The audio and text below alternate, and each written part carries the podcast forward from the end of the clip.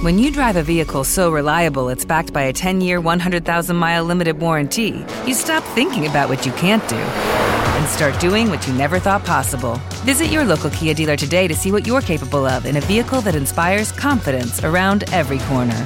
Kia, movement that inspires. Call 800 333 4KIA for details. Always drive safely. Limited inventory available. Warranties include 10 year 100,000 mile powertrain and 5 year 60,000 mile basic. Warranties are limited. See retailer for details. With lucky landslots, you can get lucky just about anywhere. Dearly beloved, we are gathered here today to. Has anyone seen the bride and groom? Sorry, sorry, we're here. We were getting lucky in the limo and we lost track of time. No, Lucky Land Casino, with cash prizes that add up quicker than a guest registry. In that case, I pronounce you lucky. Play for free at LuckyLandSlots.com. Daily bonuses are waiting. No purchase necessary. Void were prohibited by law. 18 plus. Terms and conditions apply. See website for details.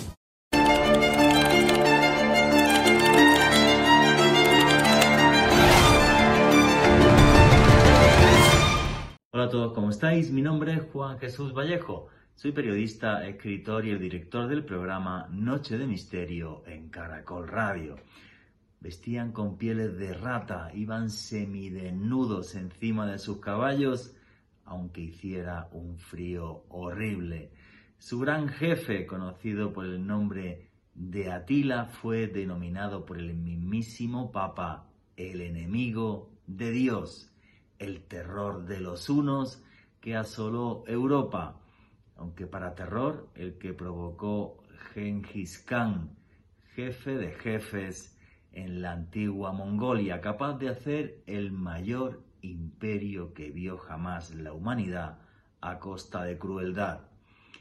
Pero aunque suene así todo muy fácil, hay que pensar que en aquella época, hace mil años o hace quince siglos, como era el caso de Atila, la crueldad era algo que estaba en absolutamente todas las culturas del mundo. O conquistabas o eras conquistado. Así que analizar la historia es algo mucho más complejo de lo que en principio podría parecernos. Pero si queréis saber sobre esto y mucho más, no os perdáis el último podcast de Noche de Misterio en Caracol Radio. Qué difícil es juzgar la historia. Noche de Misterio. Juan Jesús Vallejo.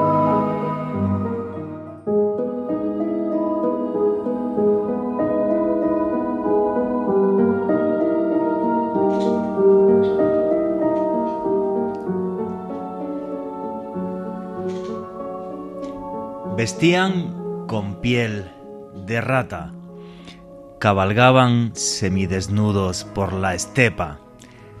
Europa entera tembló cuando sus huestes de caballos la atravesaban.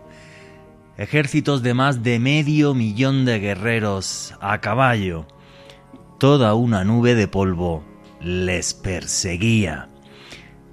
Su jefe, su líder, su gran patriarca Etil, apodado por ellos mismos Atila, el gran padre de los unos, considerado por la Iglesia de Roma el mayor enemigo de Dios en la tierra. Los unos hicieron su historia a sangre y fuego. Y así podía continuar esta introducción metiéndome en lo épico. Creo que además lo narro bastante bien. Porque es cierto, vestían con piel de rata. Jamás se bañaban. Dicen que olían como alimañas. Para ser exacto, un texto romano los describe así. Son seres imberbes, musculosos, salvajes, extraordinariamente resistentes al frío, al hambre y a la sed, desfigurados por los ritos de deformación craneana y de circuncisión que practicaban, eran ignorantes al fuego de la cocina y de la vivienda. Y tenía que haber hecho una introducción así, pero cuando venía en taxi para acá, para Caracol, dije, estoy harto de lo típico. porque me podía haber metido en lo malísimos que eran los unos. Y luego pensando y recapacitando un poco, dije, vamos a ver, descendientes de los unos a día de hoy, por ejemplo, es el pueblo húngaro. Tengo buenos amigos húngaros, juegan al ajedrez que no os imagináis, por cierto, y me parecen una gente maravillosa. En el siglo V después de Cristo, cuando está escrito ese texto y se describe los unos así, que eran así, pues los romanos, que eran la gran civilización del mundo, em, bueno, pues unos años antes, cuando llegaba el fin de semana para entretenerse, le echaban una, los presos o el que no le gustaba los leones y así se divertían. Cuando el Papa ya estaba ahí, en el siglo V después de Cristo, la Iglesia ya había asesinado a, gente, ¿vale? Simplemente por considerarlos herejes. Eh, luego voy a hablar de los mongoles también, porque tuvieron un gran líder que fue Genghis Khan, uno de los tipos más crueles de la historia. De eso va el programa de hoy. De los más crueles de la historia, como Atila o, o, Genghis Khan grandes conquistadores. Y Pachacútec, el transformador del mundo del imperio inca, ¿cómo hizo el imperio? Repartiéndole besitos a los chimúes. Los mató mandar a todos. Los mandó matar absolutamente a todos. Y cuando España llegó a América, pues hizo una barbarie absoluta. Y los aztecas hicieron otra con los pueblos eh, de al lado. Y todavía tenemos papa en Roma y además el de que, que hay ahora me cae me cae genial, Francisco. Pero es que la iglesia, la iglesia ha hecho muchas barbaridades hasta hace tres días y además hoy, si da tiempo, pero que sí hablaremos de un señor tan simpático que fue Torquemada, el gran inquisidor, un auténtico canalla. Entonces, como estoy harto ya de los tópicos y de cómo se utiliza además la historia desvirtuada y sacada de tiempo para contarnos una historia y llevarlo a la actualidad, una historia de buenos y malos, y estoy hasta, no voy a decir dónde, de eso, porque además todavía me toca que de vez en cuando alguien me insulte en redes por ser español o cosas así, pues dije, voy a mandar el guion al carajo, como suelo hacer siempre, y voy a hacer la introducción que me salga del alma sin estar esto escrito ni nada, creo que se nota en el tono de mi palabra. Bueno, hace meses que no leo ya la introducción, ¿vale? La hago así a, a pelo. Y es que el programa de hoy, que va sobre los más crueles de la historia, creo que deberíamos tomárnoslo todos con mucha humildad, porque todos los que me están escuchando y un servidor descendemos de culturas y de pueblos que han sido tremendamente crueles. Por desgracia es la naturaleza humana. No se engañen, si no hubo grandes guerras después de la Segunda Guerra Mundial es porque se inventaron las armas atómicas. Y además se quedó bien claro que ya una invasión comercial es más rentable que una invasión militar. Hasta que llegó el, cafre de Vladimir Putin a volver a invadir países. Y seguro que alguno me insulta por decir esto, insultos en arroba Juan G. Vallejo.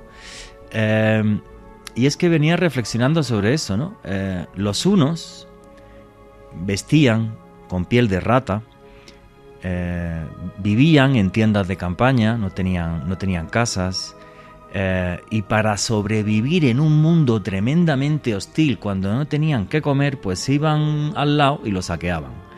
Y cuando llegaba un gran rey se emborrachaba de poder y de crueldad, por eso tenemos aquí a Edwin Olaya para que nos haga perfilador criminal, para que nos hable de este tipo de personajes, pues la barbarie y la, violencia llegaban a, extremos inusitados. Pero bueno, muchas veces la rapiña era fundamental para poder subsistir. Por eso también los vikingos salieron de la península escandinava. Pero fijaros en esto.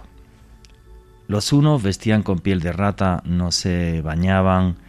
Em, los incas fueron crueles, los aztecas fueron crueles, los españoles fueron crueles, los ingleses fueron muy crueles. Amo Inglaterra, amo España, amo Perú, amo México, amo los mexicanos, amo los peruanos, he vivido en Lima y estoy ya harto de esto. Y me parece increíble, por ejemplo, que gente en redes sociales que no viste con piel de rata, pero que son peor que las ratas, justifiquen, por ejemplo, que un señor que se llama Vladimir Putin bombardee Kiev. ¿Vale? Eh, esto sí que me parece heavy y me parece, me parece terrible. Que en el siglo XXI haya gente que siga justificando la violencia. Pues porque si los gringos hicieron no sé qué en Vietnam, pues que pues entonces ya, pues venga, pues todo lo de Putin está justificado, ¿no? Es la cosa más absurda y estúpida mm, del mundo. Y lo digo así de claro y ya no tengo miedo a que me insulten ni me digan cosas en, en redes. Y por eso he cambiado esta introducción. Podía haber seguido con los unos y haber, haber hecho que os quedarais todos así en el sillón diciendo, wow, que me atacan los unos esta noche. No sé si salir corriendo o escuchar a Juanje. Pero es verdad, ya estoy harto de que se utilice la historia para contar mentiras que llegan hasta hoy con fines políticos y partidistas. Y eso me da un asco que no os podéis imaginar para dividir la historia entre buenos y malos y la sociedad entre buenos y malos. Pero ¿quién hubo bueno en la historia? Si todos o conquistábamos o éramos conquistados hasta 1945, seguro que muchos que me estáis escuchando, vuestros papás y vuestros abuelos estaban vivos en 1945. ¿Vale? Que en 1945, no, en 1939 estaba la gente tranquila en Varsovia tomando café y llegaron los alemanes pegando cañonazos. Hola, buenos días, que esto me pertenece porque sí. Y entonces se sigue utilizando esto para desvirtuar los pueblos, la historia de los pueblos y para crear un mundo de buenos y malos. Pues que sepan ustedes que todos en nuestra genética tenemos una parte oscura inmensa de nosotros depende buscar la luz. Porque como he dicho, una de las cosas que amo de ser periodista es que me ha llevado a más de treinta y pico países a trabajar. Ayer estaba cenando en casa y ahora que estoy con esto de los viajes de autor, curioso, vivo en Colombia, soy español y le dije a la gente que cenaba conmigo, ¿sabéis con quién hago negocios y con quién muevo mis temas de viajes en el mundo? Con árabes y con judíos ni con españoles ni con colombianos. Y lo digo orgulloso, que tengo un montón de amigos en Oriente Medio, de religiones y de credos que no son el mío. Y eso no me importa nada, porque son mis amigos, son mis hermanos y los amo. Aunque uno le recen a Alá y otros a Yahvé, me importa un carajo. Lo que aprecio es la bondad de los seres humanos y eso está por encima de las banderas, de los pasaportes y de la historia manipulada de la humanidad, que es a día de hoy lo que a todos nos están vendiendo. Em, espero que no me echen después de esta introducción. Tampoco me asustaría. Eh, me salió del alma. Lo pensé justo cuando venía en taxi para acá y dije, pues voy a contar de la. Luego cuento la historia de los unos y de, Atila para que os asustéis. Pero en la introducción voy a hacerla como me sale del alma. El mundo está lleno de mucha gente buena y de mucha gente mala. Y da igual que desciendan de los unos, de españoles, de los incas, de los aztecas, de. ¿Qué va? Amigos, creo que ese es el mayor misterio al que nos enfrentamos. El alma del ser humano y la capacidad que tenemos de ser demonios y de ser ángeles. Buenas noches, noctámbulos. Mi nombre es Juan Jesús Vallejo. Lo que queráis seguirme en redes sociales, mi Twitter es arroba Juan G. Vallejo, Juan J. E. Vallejo. En Instagram y en Facebook, Juan Jesús Vallejo. Y esto es Noche de Misterio. Y aquí lo que hacemos es periodismo de misterio.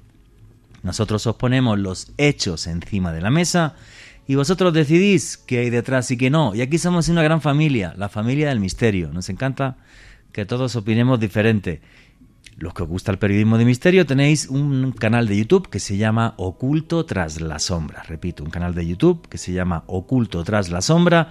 Ahí tenéis vídeos y podcasts todas las semanas y las noticias del misterio. Una muy importante, por cierto, hace pocos días, el incidente Calvin, la foto ovni más importante de la historia, lo vais a tener ahí en Oculto tras la sombra. con esto de los viajes de autor, la gente que me está escribiendo ya, tranquilos, como en 10 días va a salir la publicidad ya con todo para el próximo viaje que voy a hacer, que es en marzo a Israel, Jordania. En octubre no me quedan plazas, ¿vale? Marzo del año próximo, Israel, Jordania, mis redes sociales en pocos días. Y después de esta introducción tan sui generis y de esta vaina que se me ocurrió, Alejandro Bernal, compañero amigo, ¿cómo estás? Excelente introducción, Juan G. Un saludo para usted, para Edwin Olaya, nuestro invitado de excepción, al igual que el maestro Néstor Armando Alzate. Y desde luego un abrazo enorme para todas las personas que nos escuchan a través del podcast que se publica todas las semanas a través de YouTube. Juan G., cuando usted describía a Tila, pensaba en el apodo que le pusieron, el azote de Dios. El azote de Dios. Pero yo creo que me quedo definitivamente con, creo que el leitmotiv de esa intro que, que, bien marcaba Juanje, y es todos somos luces y sombras, en cierto modo somos descendientes de esas personas. Todo. Eh, creo que, y, no me acuerdo cómo es la estadística, Juanje, que un gran porcentaje de la población china es descendiente de Genghis Khan. De toda la población asiática. No sé, porque hay mucho mito sobre eso, decían que la mitad y tal, pero una vez leí un estudio genético y, y sí me caí para atrás. Creo que era como el 10 o el 12% de la cantidad de mujeres que, de las que abusó sexualmente. Genghis Khan, sí, sí, se hablaba de eso y tal, y algo, algo brutal. Pero ojo con esto, que eso lo han hecho toda la cultura del mundo. ¿Vale? Es que alguien de repente me dice, no, soy colombiano y aquí nuestra historia, la Pachamama, el tal, vale, tío. Y entre las tribus indígenas se mataban los unos a los otros y se comían tranquilamente. Yo que soy andaluz, y esto lo cuento muchas veces, en la región de yo que soy, donde yo soy, de la Andalucía Oriental, hace dos mil años éramos caníbales. Y hacíamos un canibalismo eh, que es chistoso, gastronómico, sí, no ritual. O sea, pillamos al vecino, le metíamos con la, allí en la cabeza pumba y lo hervíamos y nos lo hacíamos allí zancocho y sopa y, un buen potaje nos lo comíamos, sí. Yo esto lo vi con Miguel Botella, no creo que escuche esto, el catedrático de, eh, de antropología forense de la Universidad de Medicina de Granada, enseñándome los cráneos, que era muy chistoso porque los cráneos que han sido hervidos, hervidos cuando los pone eh, dentro de una bombilla, son translúcidos. Y entonces me daba la lupa y con la lupa eh, yo veía cómo eh, tenían cortes en el cráneo, porque claro, hacían también sopa con la piel de la cabeza. Es que cuando el hambre aprieta, pues, pues ya. Entonces, claro, por eso me hace gracia esto de, Dios mío, no. La historia de la humanidad está llena de una crueldad absurda, brutal. O sea, mm, porque los lobos matan para poder comer. Nosotros hemos matado cuando teníamos un rey, que era peor que en la sociedad tribal, matábamos por poder. ¿Vale? Simplemente por poder y por conquistar tierras y, y demás, y por riqueza. Entonces, ya está, si me ocurrió la introducción así solo por eso, pues porque estoy harto ya de las historias de buenos y malos o de cómo la gente banaliza la guerra, ¿no? Con el problema este de Ucrania, ¿no? Y la gente en redes ahí arengando a Putin y no, pues no pasa nada, pues como lo de Palestina, no sé qué, porque tiene que ver lo de Palestina con que un señor bombardee Kiev, o sea, porque mm, lo de Palestina entonces bombardean Kiev y entonces lo, ahora se cabrean los otros, entonces bombardean el no sé qué, es una cosa ridícula esta sociedad donde las redes sociales se han convertido en una auténtica cloaca y donde y donde además se nos miente sobre lo que es la historia, se nos miente haciéndola de buenos y malos y eso es pero falsísimo. En el fondo había mucha gente que quería era vivir y se crearon culturas guerreras porque era la única forma de sobrevivir en un mundo muy muy pobre y realmente eh, bueno pues pues un mundo que no tenía que no tenía recursos. Y bueno, vamos a dejar ya el rollo este que me ha dado, porque aquí tenemos un señor que es perfilador criminal, que lo tenemos por acá, que sabe de violencia más que yo, Edwin Olaya, que hay amigo, ¿cómo estás? Juan Jesús, para ti, para Alejo, para Armando que está por ahí tras bambalinas, es un gusto estar compartiendo con ustedes y obviamente que ya están conectadas desde hace rato en este espacio y bueno, experto en violencia tampoco. Se me ha puesto violento, pero continúa. Sí, sí, sí. me alteré, perdón. Eh, no, pero mira, mira que eh, me gusta, me gusta lo que planteas. La verdad conecto mucho con lo que mencionaste y no porque seas el anfitrión, ni más faltaba, sino porque, de hecho, creo que por eso hemos congeniado en algunos espacios, por, eh, en el punto de a veces quedarse eh, en el dato y en la etiqueta no lleva a ningún lado.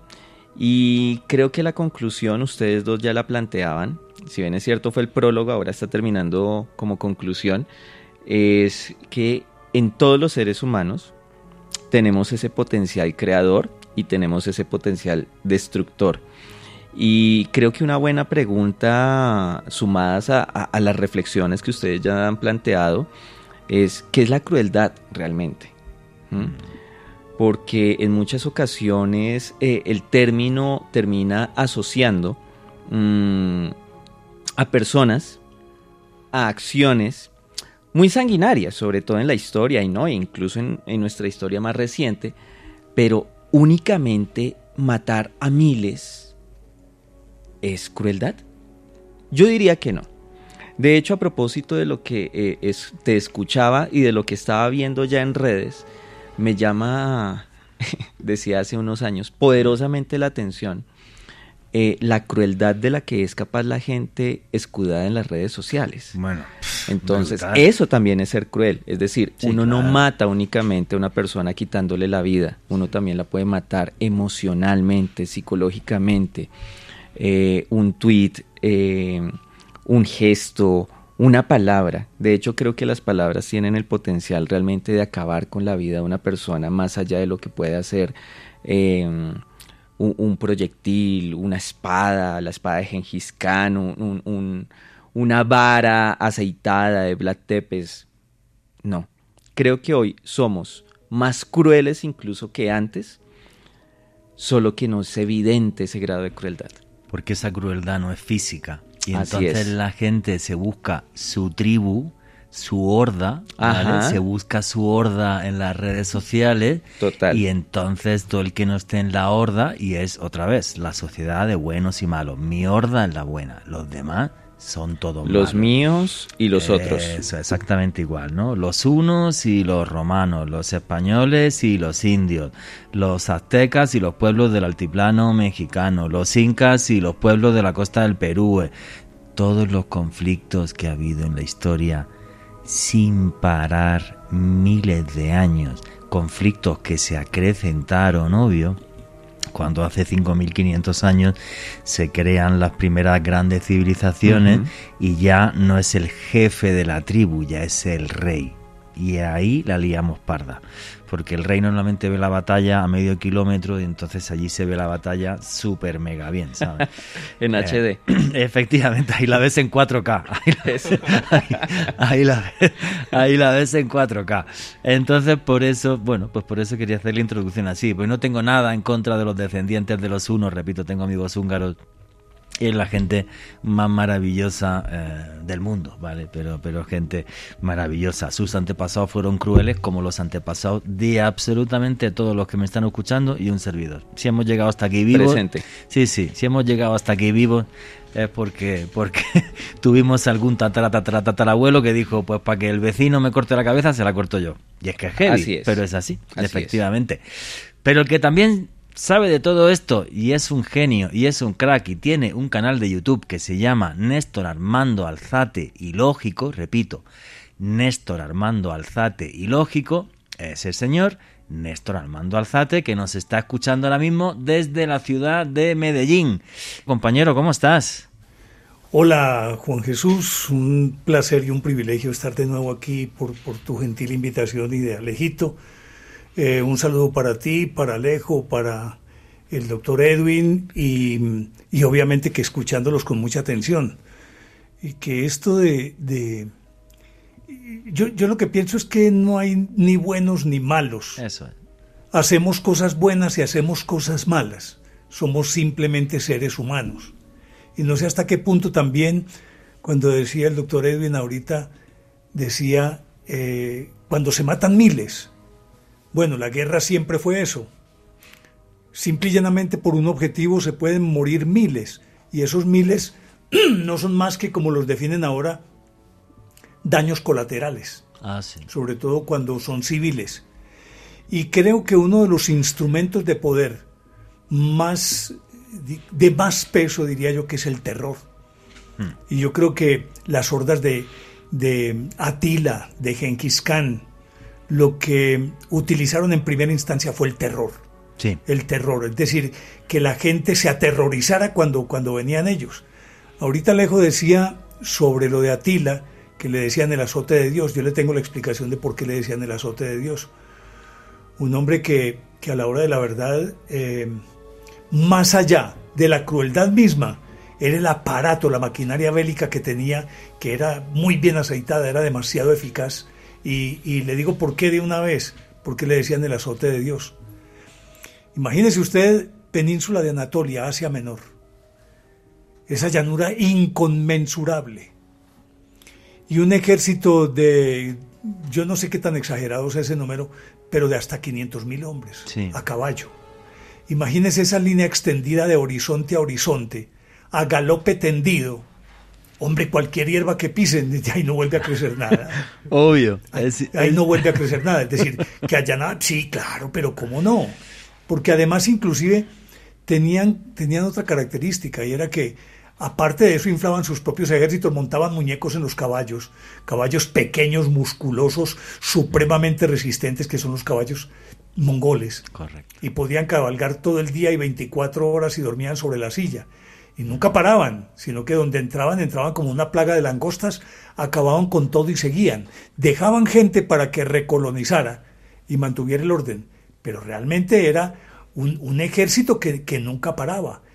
Si, si Hitler le dio a sus soldados, cuando el Blitzkrieg, yo no sé si se pronuncia bien así, les daba pervitín para mantenerlos despiertos 48 horas y sin comer y marchando constantemente, yo no sé qué les daba eh, que les daba Tila y que les daban Genghis, Khan a, su gente. De hecho, eh, la comida de ellos era, yo no sé, eh, yo no sé si a ustedes les guste la carne a la tártara. Sí, a mí sí. Sí. Semicruda. pues, sí, cruda. amigo mío, resulta que la carne a la tártara es invento de ellos. Sí, sí, sí. Metían la carne debajo de la silla, entre el lomo del caballo y la silla, y a galope tendido iban macerando la carne. Y la carne eh, adquiría la sal del sudor del caballo. poner en salmuera, pues lo, que llaman ahora. Y eso era lo que comían. Y, bebían rack, que era un aguardiente de leche de yegua. Eso era lo que bebían. Entonces se mantenían dopados todo el tiempo y cabalgando a galope tendido y acabando con todo lo que se atravesara en una plaga de langostas. La crueldad de por sí es una derivación de todo esto, como un instrumento de terror. Lógico, con eso tenían que intimidar pueblos enteros. Imagínense ustedes a galope tendido cómo sonarán no, le pongamos 500 mil, que dicen que es una cifra razonable para él. Yo no sé, pongámosle que fueran 50 mil o 100 mil caballos a galope tendido. ¿Cómo suenan los cascos? Eso tiene Cualquiera tiene que intimidarse. Tiene que temblar hasta, hasta el, la tierra. Hasta la tierra, efectivamente. Como además, fíjate, Néstor, qué bien narras, amigo. When you drive a vehicle so reliable it's backed by a 10 year, 100,000 mile limited warranty, you stop thinking about what you can't do and start doing what you never thought possible. Visit your local Kia dealer today to see what you're capable of in a vehicle that inspires confidence around every corner. Kia, movement that inspires. Call 800 333 4KIA for details. Always drive safely. Limited inventory available. Warranties include 10 year 100,000 mile powertrain and 5 year 60,000 mile basic. Warranties are limited. See retailer for details. Lucky Land Casino asking people what's the weirdest place you've gotten lucky? Lucky? In line at the deli, I guess? Aha, in my dentist's office. More than once, actually. Do I have to say? Yes, you do. In the car before my kids' PTA meeting. Really? Yes. Excuse me, what's the weirdest place you've gotten lucky? I never win and tell. Well, there you have it. You can get lucky anywhere playing at LuckyLandSlots.com. Play for free right now. Are you feeling lucky? No purchase necessary. Void where prohibited by law. 18 plus. Terms and conditions apply. See website for details. Y os estábamos hablando de los personajes más crueles de la historia. Y como nos enrollamos como persiana, yo el primero, que tengo ese problemilla de comunicación que no hablo, eh, decidimos arrancar el programa con lo que nos estaba comentando eh, Néstor Armando Alzate desde la ciudad de Medellín. Con un personaje que es Atila, con un pueblo que fueron los unos, y que yo voy a intentar hacer un pequeño resumen entre, entre los unos y digamos que en cierta medida eh, sus descendientes, que son siglos mucho más tarde, ¿vale? Que son los mongoles. y cómo los pueblos de la estepa asiática transformaron el mundo para siempre. Y es más, crearon el mayor imperio en kilómetros cuadrados de la historia. En concreto fue el Kublai Khan al conquistar el sur de China, el nieto de Genghis Khan, el que creó el mayor imperio de la historia de la humanidad en kilómetros cuadrados. Segundo fue el señor Felipe II, por si alguien tiene interés en ese dato. Y tercero fue el imperio británico. Bien, pueblos que estaba, eran pueblos que eran seminómadas, acostumbrados a, moverse a gran velocidad, y es lo que estaba comentando Néstor Armando Alzate. En un mundo donde los ejércitos parte iba a pie y parte iba a caballo, ellos hacían lo que luego los, alemanes bautizaron como la Gierkrieg o la guerra relámpago. Entonces, claro, voy a hacer una comparativa. Los unos eh, que son, estamos hablando del siglo V después de Cristo, eh, los unos peleaban y iba, valga la redundancia, uno por cada caballo, mientras que los mongoles y Genghis Khan, esos más heavy, iban cinco caballos por guerrero, o sea, un ejército de 100.000 hombres iba con medio millón de caballos. ¿Qué le permitía esto y por qué eran más perfectos, fueron mucho más perfectos y más eficaces los mongoles respecto a los unos? Los unos eran capaces de hacer unos 100 kilómetros al día, que era una barbaridad para aquella época. Los mongoles hacían 200 kilómetros al día, al tener siempre caballos frescos. Y entonces, claro, en cinco días hacían mil kilómetros. Para hace eh, prácticamente mil años eso era una auténtica barbaridad. Eran capaces de atravesar Asia en relativamente pocas semanas. Era una cosa mm, completamente que se nos escapa del entendimiento. Ambos hacían lo que estaba comentando Néstor.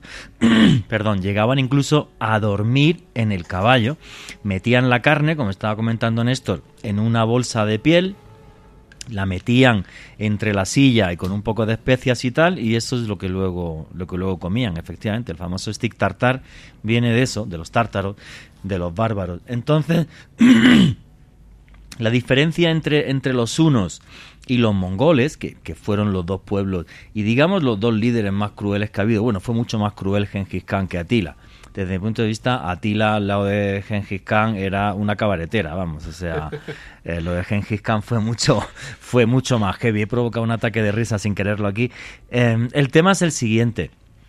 Los unos, eh, bueno, pues iban bien armados, pero su armadura no era muy eficaz. Y las armaduras que llevaban los jefes de los unos, perdón, las armaduras que llevaban los jefes de los unos, sí podían ser mejores, pero había una, una distinción entre los que tenían, digamos, peso social y militar y tenían mejores armaduras y la gente de a pie que iba con pieles y ya. Mientras que Genghis Khan, que fue un genio, creó un tipo de armadura que era de piel de caballo curtida con pis de caballo. Pues el pipí de caballo con la piel de caballo y pequeñas placas metálicas hacía que la armadura de los mongoles no pesara prácticamente nada y las flechas no la penetraban. Eso los hizo más eficaces que los unos. Recordar, estamos hablando que Atila es siglo V después de Cristo, eh, mientras que Genghis Khan eh, fallece en el siglo XIII, ¿vale? Es, posterior. Bueno, y los unos atacaban tal y como estaba diciendo Néstor Armando Alzate, llegaban y eso era como una plaga de langosta, o sea, es que llegaba hasta medio millón y arrasaban con todo. Eh, si no cogían, asediaban una ciudad, le decían al de allí al alcalde, al jefe, al rey, oye tío, dame toda la plata y dame todo el oro. Y entonces seguían, eh, si veían que, eh, porque ellos no sabían combatir lo que son las murallas que es lo mismo que le pasó a Genghis Khan. Y esta historia es muy curiosa. Lo de Genghis Khan lo voy a comentar porque es, entre comillas, chistoso.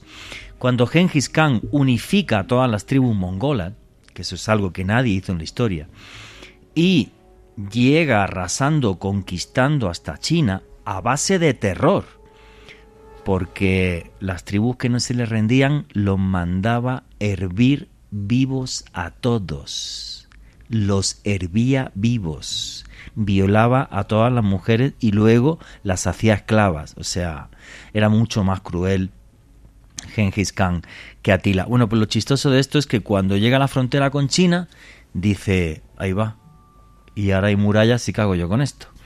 Y dice, bueno, no te preocupes, mando unos emisarios a Samarcanda que me han dicho que por ahí tienen una cosa que se llama máquinas de guerra.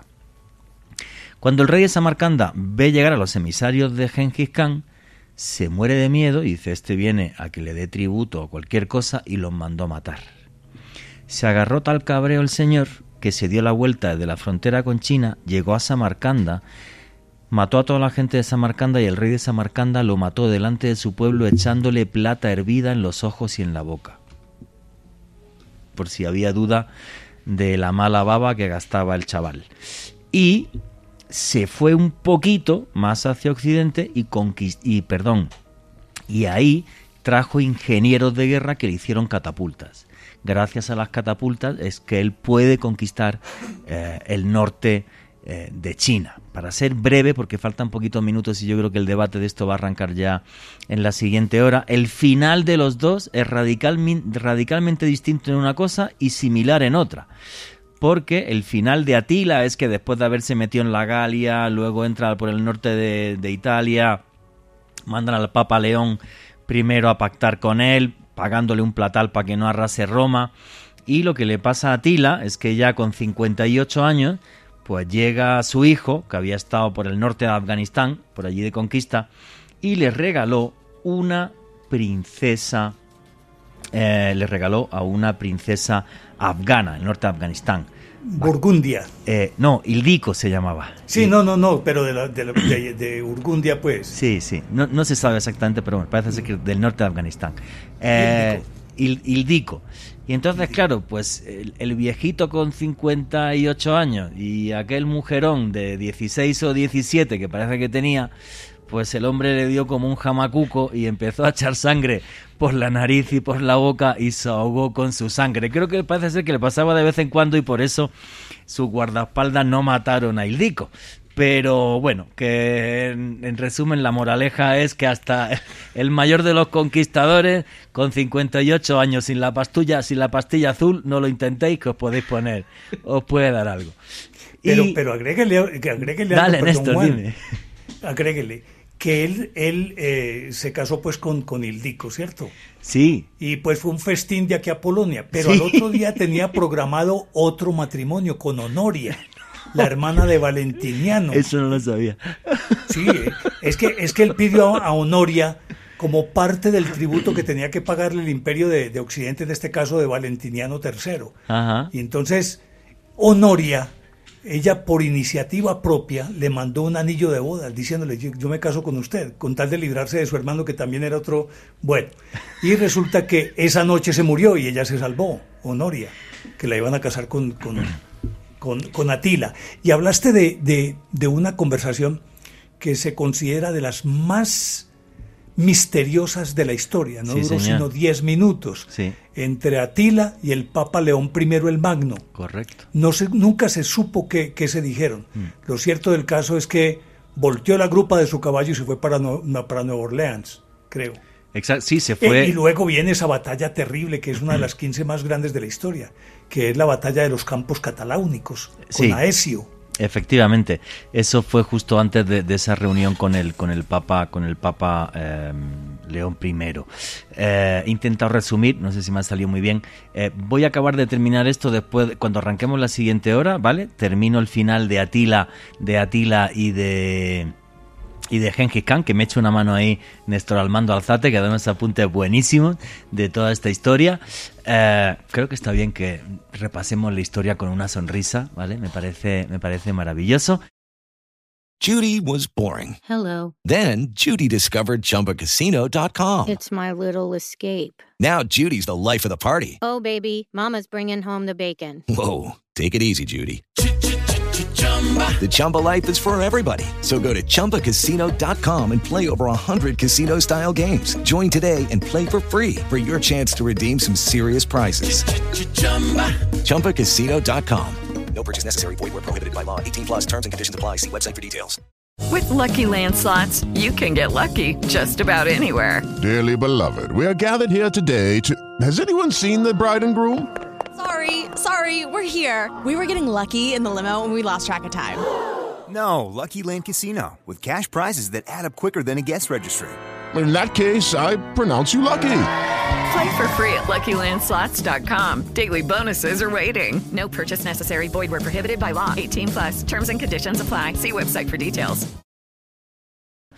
Y bueno, os estaba aquí resumiendo la historia de Atila y de Genghis Khan. Los dos pertenecían a pueblos que eran originarios, en el caso de los unos, eh, de la estepa asiática, y en el caso de Genghis Khan, pues pueblos nativos total y absolutamente de la estepa asiática. Contaba cómo Genghis Khan consigue conseguir catapultas con ingenieros que venían desde Europa y se los lleva hasta las murallas de China, y el final de Genghis Khan fue como él quería, en batalla. Y es más, dicen incluso, dice la leyenda, que su última batalla le tenían tanto miedo que la ganó. Eh, estando muerto lo amarraron al caballo porque se le había infectado una herida y falleció. Curiosamente, ni la tumba de Atila ni la tumba de Genghis Khan jamás se han encontrado en la historia. Cuenta que em, la tumba de Atila eh, serían tres grandes cofres, uno de hierro, uno de plata y otro de oro macizo. Dentro de este de oro macizo estaría Genghis Khan. Algunos de sus mejores generales se ofrecieron voluntarios para ir a enterrarlo y luego eh, todos se suicidaron para que nadie supiera jamás dónde estaba la tumba de Atila. En el caso de Genghis Khan, exactamente lo mismo. Se habla de un grupo de unos 200 guerreros que fue, lo enterró y todos se suicidaron para que jamás nadie sepa dónde estaba el gran jefe de jefes. Khan significa jefe en mongol. Entonces, bueno, y además otra cosa curiosa entre el imperio mongol y el Imperio I. Cuando cayó Atila, eh, el imperio se había digregado al día siguiente, todos los hijos peleados ya todo el mundo. En el caso de Genghis Khan aguantó hasta su nieto, el Kublai Khan, muerto el Kublai Khan, igual todos se pelearon y el imperio se, digregó en, en, dos minutos. Y ahora sí, Néstor Almando Alzate, coméntame lo que quieras tanto de Atila como de Genghis Khan, amigo. Bueno, para empezar, eh, estaba hablando ahorita de la batalla de los campos cataláunicos. Sí. Que fue el momento en que detuvieron a Atila. Eh, Aesio, eh, un general romano que había sido prisionero de ellos, lo enfrentó. Y fue una de las batallas más decisivas de la historia. Se considera que está entre las diez primeras de la historia. Y de ahí surgieron otras cosas muy interesantes, como por ejemplo que posteriormente, posteriormente, eh, se habla de que las huestes de Aesio, en batallas inclusive de la Segunda Guerra Mundial, eh, dicen que era un, un batallón fantasma que se veía en el aire. Le ayudó en otras batallas a otros generales romanos en, posteriormente. Entonces dice que es un ejército fantasma. Lo cierto que fue el único que lo pudo vencer. Hay otra cosa bien interesante. ¿Sabías de dónde viene este cuento de las 11.000 vírgenes? Ni idea. Pues resulta que él, Atila, se encaprichó. Él tenía, tuvo 36 mujeres, es decir, como esposas, más todas las concubinas. Y resulta que buena parte de la población europea tiene sangre de Atila, y lo mismo que de Gengis Khan. Resulta que se enamoró de Santa Úrsula, una mujer pues dada a la oración, y la pidió en matrimonio, ella no quiso aceptar. Pues cuenta la tradición que ella lideraba una, hueste de, de 11.000 vírgenes y él mató las 11.000 vírgenes. Ese, por fin supimos quién fue el que mató las 11.000 vírgenes, que siempre es como una figura religiosa de las más, de las más extrañas que dicen, hoy las 11.000 vírgenes. Pues fue mi querido amigo Atila. Atila, como decía, tuvo una conversación muy extraña con León Magno y se devolvió. Aunque había algunas explicaciones de tipo de tipo eh, logístico. Roma en ese momento era en, pleno agosto y creo que esa, esa, esa época estival es, es, increíble. Su ejército venía minado por, algunas, por alguna peste, tenían hambre y parece que Alarico, que había estado antes y se había tomado a Roma, eh, había dejado la sensación de que el que se metiera a Roma, de todas maneras, lo iban a vencer o iba a perder. Y parece que Atila, después de esa conversación, volteó la grupa y se fue. Atila tuvo la otra característica y era que tenía un, era un imán eh, le tenían un respeto y era un gran estratega. Él tenía organizado su ejército en cohortes de 10.000 como las legiones romanas, en cohortes de 1.000, de 100 y de 10. Y tenía logística cada tanto, mandaba adelante una, eh, una buena cantidad de, de siervos y de, de, caballos, que los tenía de postas de relevo. Y en esa era donde abrevaban los caballos y también, digamos, lo que abrevaban los guerreros y seguían, seguían atacando. Y por donde pasaban ya ellos tenían, porque además tenía un cuerpo de espías muy bien entrenado y de exploradores que iban adelante para saber por dónde se metía y con quién se metía. Y Atila fue uh, un genio. Y como decías, cruel, pero no tanto como Genghis Khan. No, Genghis Khan fue mucho más cruel. Luego, por ejemplo, es curioso porque porque Atila pasó cuatro años en Roma en su vida, desde los 13 a los 17, hizo labores diplomáticas, sabía escribir perfectamente latín y griego. Eh, son personajes efectivamente muy diferentes. Y, y, y sí es clave una de las cosas que ha dicho Néstor.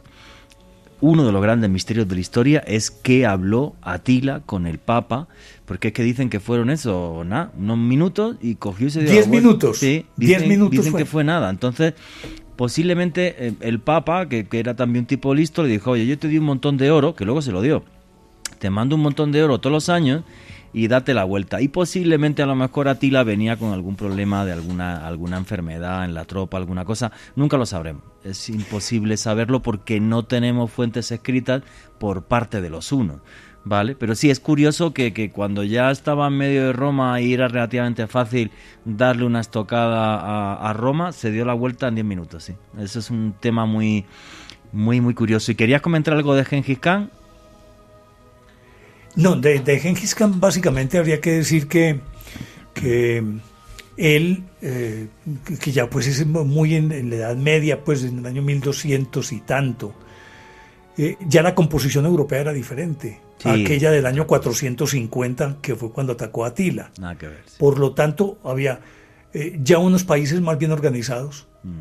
digámoslo, ciudades-estados, pero que eran, eran independientes unas de otras y por lo, por, por lo tanto era más fácil atacar una ciudad o un pequeño país o unas tribus que atacar a una gran ciudad. Algo parecido le ocurría a Atila, con la diferencia de que Atila eh, Gengis Khan, Atila era más primario, más rudimentario, en el sentido de que sus, sus soldados estaban menos protegidos, no tenían armadura. Eh, y, otro, y otro elemento que cambió también la historia. Resulta que el estribo cambió la concepción de la guerra.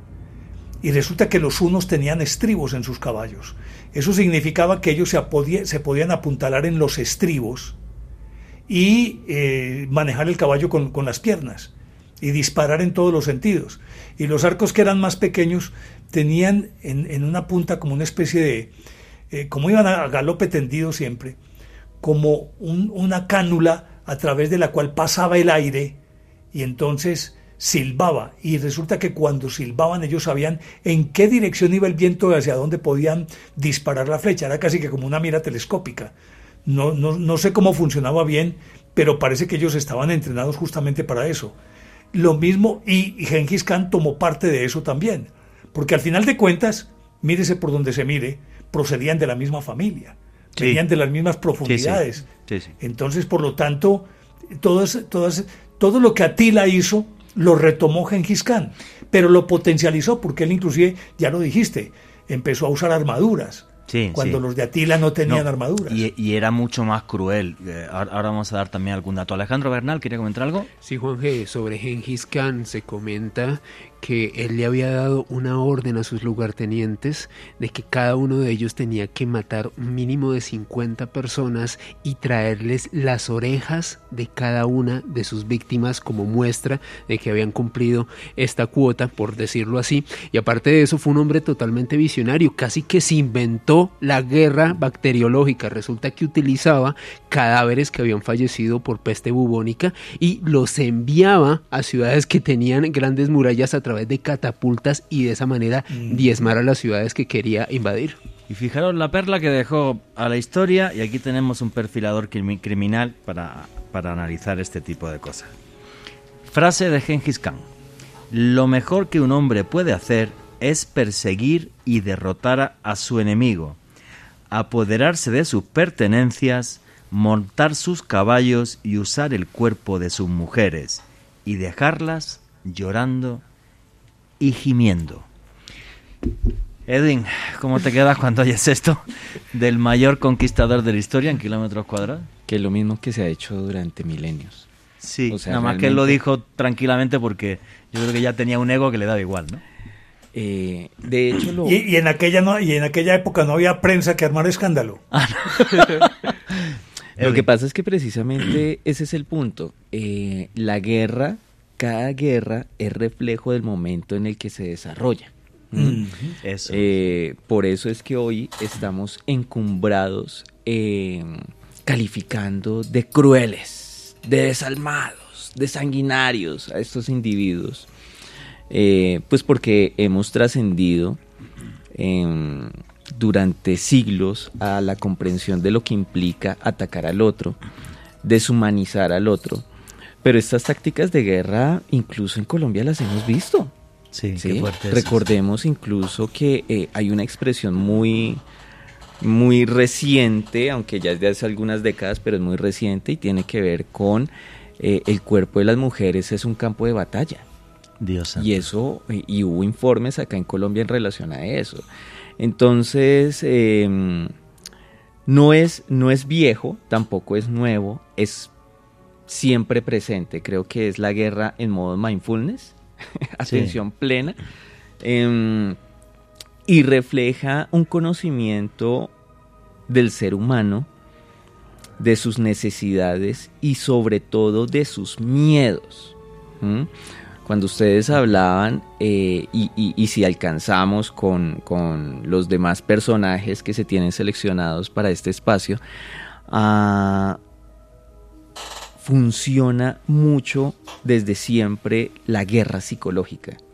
Sí, claro. Yo me estaba acordando desde los berserkers vikingos famosos que llegaban desnudos dándose cortes, pero lo que pasa que es que tanto los unos como los mongoles en su guerra además claro, había un componente sexual. No solamente te voy a matar, sino que voy a abusar de tu hija, voy a abusar de tu esposa, tal. Sí, para que la gente huyera o algo, me imagino, como táctica de guerra o no, no lo sé. Y no solo eso, desde antes, desde antes, qué pena, profe. Eh, no, tranquilo, hágale. Le hago rapidito. Eh, la guerra en sí mismo es un ejercicio constante de guerra psicológica, de violencia psicológica, desde antes, desde que yo te aviso que voy a ir con mi ejército y que voy por ti. Y lo que hablaban ustedes hace un momento, no voy con un caballo, sino que voy con cinco más. Ah, eh, y, recordemos que el tema de, del ruido, del ruido mm. como mecanismo de presión psicológica no es Esos Son los gritos de batalla. De hecho, es de la propia Biblia. Recordemos que hay un, hay un... El arca, Jericó rodeando Jericó. Exactamente, y los cantos, y, el zapateo. las fanfarrias, claro. los cuernos. Entonces, son puros mecanismos de guerra psicológica que se van extendiendo obviamente a arrasar, a eliminar, y aquí ya empezamos a, tocar el tema del genocidio, arrasar al otro o mm. apoderarme del otro. Pero son situaciones que son, tristemente decirlo, muy actuales. Profe. Néstor. No, es que, es que esa guerra psicológica, eh, hay, hay, un montón de elementos ahí, yo pues obviamente que, que no soy perfilador ni, ni más, ni, ni, más faltaba, pues no, no, no puedo meterme en ese campo. Pero siempre ese aspecto psicológico ha sido determinante, tanto en, en su forma como en su exhibición como los animales que cuando van a pelear por una hembra despliegan sus mejores atributos físicos. de ahí vienen los lavaros, pues, o los lábaros que usaban los romanos estandartes, la forma de pintarse la cara, los uniformes, los gritos de guerra. Entre comillas le cuento que aquí hubo una batalla que se llamó la batalla de los Altos de Cachirí y mandaron a Francisco de Paula Santander con Custodio García Rovira a enfrentar a Sebastián de la Calzada que venía con Morillo y ahí en los altos de Cachirí los españoles venían con sus bandas marciales. Usted dice que siempre traen una banda de guerra. Y empezaron a gritar y estaban en una hondonada y a sonar esos tambores de una manera tan desaforada que le cuento que cuando ellos aparecieron allá arriba, Santander y Custodio García Rovira ya estaban en Bogotá de regreso Y todos los, los soldados que tenían los capturaron, precisamente por eso. Pero aparte de, de, de, de la guerra psicológica, hay otro aspecto que a mí me parece que es determinante y que ahí es donde yo estoy de acuerdo con usted, hombre doctor Edwin, y es que definitivamente uno no puede juzgar un evento de la historia si no se mira desde la perspectiva de la época en que ocurrió, la mentalidad que se tenía.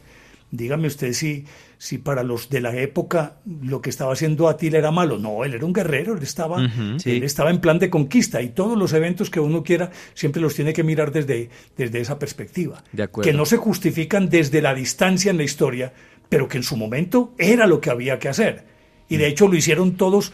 Acuérdese que Aníbal, el- el- el- el general cartaginés, ganó él solo una guerra, una batalla, cuando ya lo había vencido Escipión el africano.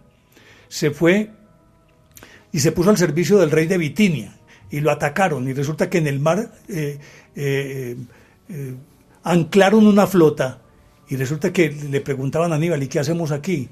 Él se fue por allá a meditar y vio alrededor que había serpientes y serpientes y serpientes y serpientes. Pues mandó a uno de sus de los soldados a los soldados dijo, "Recójame todas las serpientes que puedan." Recogieron cientos de serpientes. Enseguida él cogió y las metió, las repartió en distintos canastos y simplemente con catapultas se lo lanzó a la flota que estaba fondeada ahí en la bahía. Pues con eso ganó la batalla. Que caían esas serpientes a los barcos y todo el mundo al agua. Cualquier cosa era válida. Y yo creo que ellos lo justificaban desde su perspectiva. Es que es válido. En guerra es guerra. Sí. Y por lo tanto yo creo que mirarlo desde esa perspectiva los justificaría desde el punto de vista humano, ¿no? De acuerdo. Fíjate lo importante que, que creo que es lo que está diciendo Néstor y ahora me gustaría la opinión de Edwin. Pues yo opino exactamente igual que Néstor, es que hay que meternos en cada época. Claro. Juzgar en el siglo XXI eh, lo que se hacía en el siglo V como si estuviéramos en el XXI es una barbaridad, ¿no? O sea, pues Atila se podía casar con 30 mujeres porque, eh, porque era rey, eran polígamos y además no estaba la DIAN para cobrarte la- el impuesto de los 30, ¿vale? Que si no, ni te, ni te cuento. Pero, pero básicamente es eso. Yo estaba recordando ahora, por ejemplo, los textos franceses de la conquista de Normandía por parte de los vikingos como cuando llegaban a una aldea, fíjate qué crueldad, para hacer guerra psicológica, mataban a los hombres y las mujeres, pero los niños los ahorcaban. Dejaban los niños ahorcados para que se replegaban y el resto de aldeas veía lo que habían hecho y ya salían todos corriendo de allí y dijeron, Ese mensaje. Claro, quédate con Normandía, Mm. yo me voy de acá. De acuerdo. Efectivamente, es esa, esa crueldad, ¿no? La de fíjate, mato a todo el mundo, pero a los niños no, los ahorco. Pero mira que eso ahí. también habla de una economía de la guerra, ¿sí? Una economía conductual en la guerra. Y es que yo dejo mensajes precisamente para que los demás entiendan que no es negocio combatir conmigo y eso a mí me va a evitar entonces gastar recursos. O sea, es, es, es una mentalidad muy de estratega. Pero sigue estando la psicología del terror. Del terror, claro, una guerra psicológica incluso durante generaciones para que estos no me combatan, se adhieran a mí. Eh, ¿Visteis el otro día el vídeo que se filtró de una castración humana en, en la guerra de Ucrania, de militares rusos a un ucraniano? Ok, no. Vale, pues con pero, eso... pero, mi pregunta, eh, eh, perdón que me meta aquí, mi pregunta es, hombre, doctor Edwin, ¿usted en qué, eh, a ver, en qué categoría encaja, por ejemplo, Atila, desde la, desde la, de la- desde la personalidad de Atila? Para empezar, pues hay una gran megalomanía, pues, ¿no? Yo sabía que íbamos a llegar a esto en Mira, algún es que, la, la- es que la pregunta que está haciendo Néstor, Néstor me parece genial. Mucho, mucho público está pensando, y es verdad, ¿Atila y Gengis Khan eran psicópatas, por ejemplo, o no? Y O sea, empezamos. Dale, dale, no, pero es, que es genial, dale. dale. Esa es la idea. Mire, mire, profe, yo le voy a decir algo eh, y tiene, de hecho, mi solicitud, que la hago con mucho cariño, tiene que ver con justamente su pregunta. Eh, ¿Usted sabe si yo tengo doctorado? Mm, no, no, No, pero- ¿cierto? Entonces le voy a pedir un favor con todo cariño. Eso es Ni- guerra psicológica. Ni mi Chapo, Néstor, chapo. fino, fino, fino. Pero, pero permítame, sígame la corriente. Em, yo realmente no tengo ni el dinero, ni la paciencia, ni las neuronas ya suficientes para someterme a un doctorado. Por lo tanto, eh, dígame Edwin, profe, fresco. Bueno, listo. Así mismo, así mismo pasa con este tipo de individuos. Como hoy tenemos un grado de ciencia que nos ha permitido y nos ha permitido mal usar esa ciencia, terminamos etiquetando a la gente. Entonces, Ujú. es un psicópata, es un sociópata, es lo que sea, bueno, en fin. Pero volvemos a lo de hace un momento. Estamos leyendo personas de otras épocas eh, con el filtro de hoy. Y yo la verdad no sé hasta qué punto realmente, incluso pese al avance de la ciencia, nuestros filtros, nuestros criterios, nuestras etiquetas diagnósticas puedan explicar realmente la naturaleza humana. Lo que sí le puedo decir es que es muy común en estos individuos la necesidad y la búsqueda de poder. Que eso se amarre con un trastorno o con unos rasgos de personalidad narcisistas, que posiblemente haya una psicopatía, un trastorno antisocial de la personalidad o quizás sean sociópatas. Desafortunadamente no tenemos la evidencia suficiente para poder diagnosticarlos. En ese orden de ideas no me no, no quisiera caer en esa eh, en esa mm, Disculpa, facilidad del diagnóstico. Es que me parece genial. Porque, claro, si estuviéramos en el siglo XXI y, y- y- y- y tú que eres perfilador y, y- es tu vida, te dedicas a eso, pues una persona con una crueldad como la de Gengis Khan, sin poder, ¿vale? Porque si tuviera poder serían presidente de algún país o algo. Pues a lo mejor, a lo mejor, pues, pues sí, podía decir psicópata y tal. Pero en el siglo V después de Cristo, o en el siglo XII, cuando todo el mundo estaba en guerra, y todos los países o conquistaban o eran conquistados, pues es verdad. Pues a lo mejor Además eran, que no eran psicópatas, eran tíos muy listos, eso sí, por lo menos decir como mala leche, ¿vale? O sea, Sí, total, mala leche tenían total. una, una, una barbaridad. Pero me vais a hacer otra vez cambiar el nombre del programa, ¿vale? Que sepáis que lo más cruel de la historia se va a quedar en tal. Y creo que Néstor estaba por ahí pidiendo la palabra, Néstor. Eh, lo, lo que sucede es una cosa. Para empezar, yo creo que ellos tenían primero eh, una, una personalidad avasallante, porque es que inclusive se cuenta que Atila no necesitaba hablar, sino que miraba a alguno de sus generales y ellos tenían que entenderle. No era sino que mirara a uno y él ya sabía qué tenía que hacer. Es decir, estos desarrollan, yo no sé, una personalidad intimidante que parte también de la frialdad para poder ordenar masacren esa población, hágale. Me imagino que a partir de ahí eh, ya tiene un terreno demasiado ganado, que nadie quiere competir con él ni exponerse a su ira. ¿O no, Edwin? De acuerdo, de acuerdo. Pero eso nos habla más de, de comportamientos que de lo que había realmente en su cabeza. Es más, yo escuchándote hace un momento, eh, mm, creo que es con Gengis Khan. Leí en algún momento, precisamente preparándome para este programa un poquito, porque obviamente historia yo la pasé como raspando en el colegio y es todo lo que diré al respecto. Por eso yo aquí estoy disfrutándomelos a ustedes dos. Pero leía em, que si bien es cierto, él ordenaba ese tipo de situaciones, de, de comportamientos con las mujeres, también incluso en algunos, en algunos escenarios se le reconoce como uno de los primeros feministas. Hágame el favor.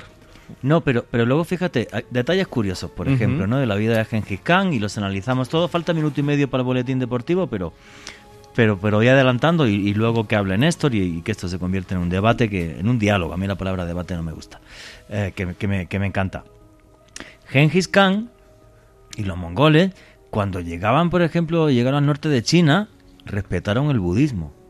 Respetaron la religión, respetaron la cultura, aprendieron de los que había ahí, como hacían los romanos, Ah. que eran igual de conquistadores que los unos, ¿eh? Total. O a ver si es que eran unos santos. O sea, si no hubiera sido por eso, por ejemplo, no habría, no hubiera, no se hubiera extendido el cristianismo, hablando con- del tema de los romanos.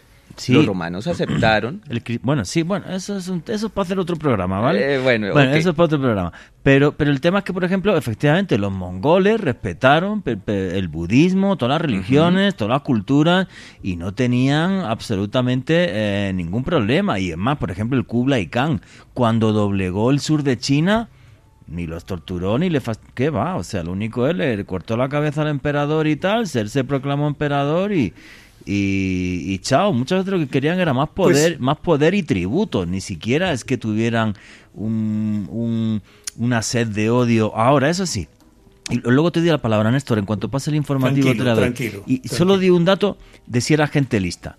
Eso que he contado de Samarcanda, cuando él se entera a Gengis Khan de lo de Samarcanda, dice, ¿Cómo? Que mandó unos que yo no iba en guerra, que es que los mandé por catapulta o por algo que rompiera esto. Coge el tío, llega a Samarcanda, le hace eso al rey delante de todo el mundo, se carga, se carga, bueno, se cargó a, no dejó pie, pie con títere. Él se vuelve para China y unos generales los manda a que sigan al occidente y llegaron hasta Turquía, ahí se creó el Imperio Otomano. Y del miedo que la tenía la gente ya, es como, no, man. ¿Y qué pasó? Que esos mongoles se hicieron musulmanes. O sea, mm. es que juzgar la historia es, es tan complicado. Hello, it is Ryan, and we could all use an extra bright spot in our day, couldn't we? Just to make up for things like sitting in traffic, doing the dishes, counting your steps, you know, all the mundane stuff. That is why I'm such a big fan of Chumba Casino. Chumba Casino has all your favorite social casino style games that you can play for free anytime, anywhere with daily bonuses. That should brighten your day a little. Actually, a lot. So sign up now at chumbacasino.com. That's ChumbaCasino.com. No purchase necessary. VGW. Void were prohibited by law. See terms and conditions. 18 plus. Hello, it is Ryan, and I was on a flight the other day playing one of my favorite social spin slot games on ChumbaCasino.com. I looked over the person sitting next to me, and you know what they were doing? They were also playing Chumba Casino. Coincidence? I think not. Everybody's loving having fun with it. Chumba Casino is home to hundreds of casino-style games that you can play for free anytime, anywhere even at 30,000 feet. So sign up now at ChumbaCasino.com to claim your free welcome bonus. That's ChumbaCasino.com and live the Chumba life. No purchase necessary. BGW. Void were prohibited by law. See terms and conditions. 18 plus. Bueno, y lo que estábamos hablando básicamente pues es, es eso. Qué difícil es juzgar este tipo de hechos desde la lejanía Em, porque ahora pensamos que somos todos muy civilizados y, demás, y analizar personalidades y personajes y si tenían algún tipo de patología o no, como es el caso de Gengis Khan y de Atila. Y yo dejé ahí que estaba Néstor Armando Alzate, amigo, ahí tienes el micrófono. Bueno, Juan, y Edwin y Alejo, mira, es que cuando estaba escuchando esos movimientos de todos estos pueblos, Resulta que aparte de la guerra psicológica hay otra guerra que es para mí más determinante y más permanente en el tiempo. Y es la guerra, diríamos, lo de penetración cultural.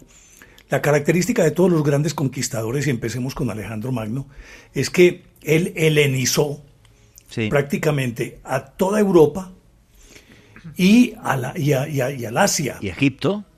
Y Egipto. Entonces los los, los penetró culturalmente y siempre tenía una táctica, yo no sé de dónde se le inventó, si era intuitiva o qué, pasaba, pero sabía que lo primero que tenía que imponer era el, idioma, en segundo lugar las costumbres que él llevaba, en tercer lugar y muy determinante también sus dioses. Entonces siempre ellos lo que iban con, con, lo que iban por delante era con esa penetración cultural. No de otra manera se podría explicar, por ejemplo, que buena parte de lo que sabemos de Asia lo trajo Marco Polo, que fue un empleado del Kublai Khan. Correcto. Que durante tanto tiempo trabajó para el Kublai Khan. Por lo tanto, eso que él aprendió allá vino y lo trajo aquí.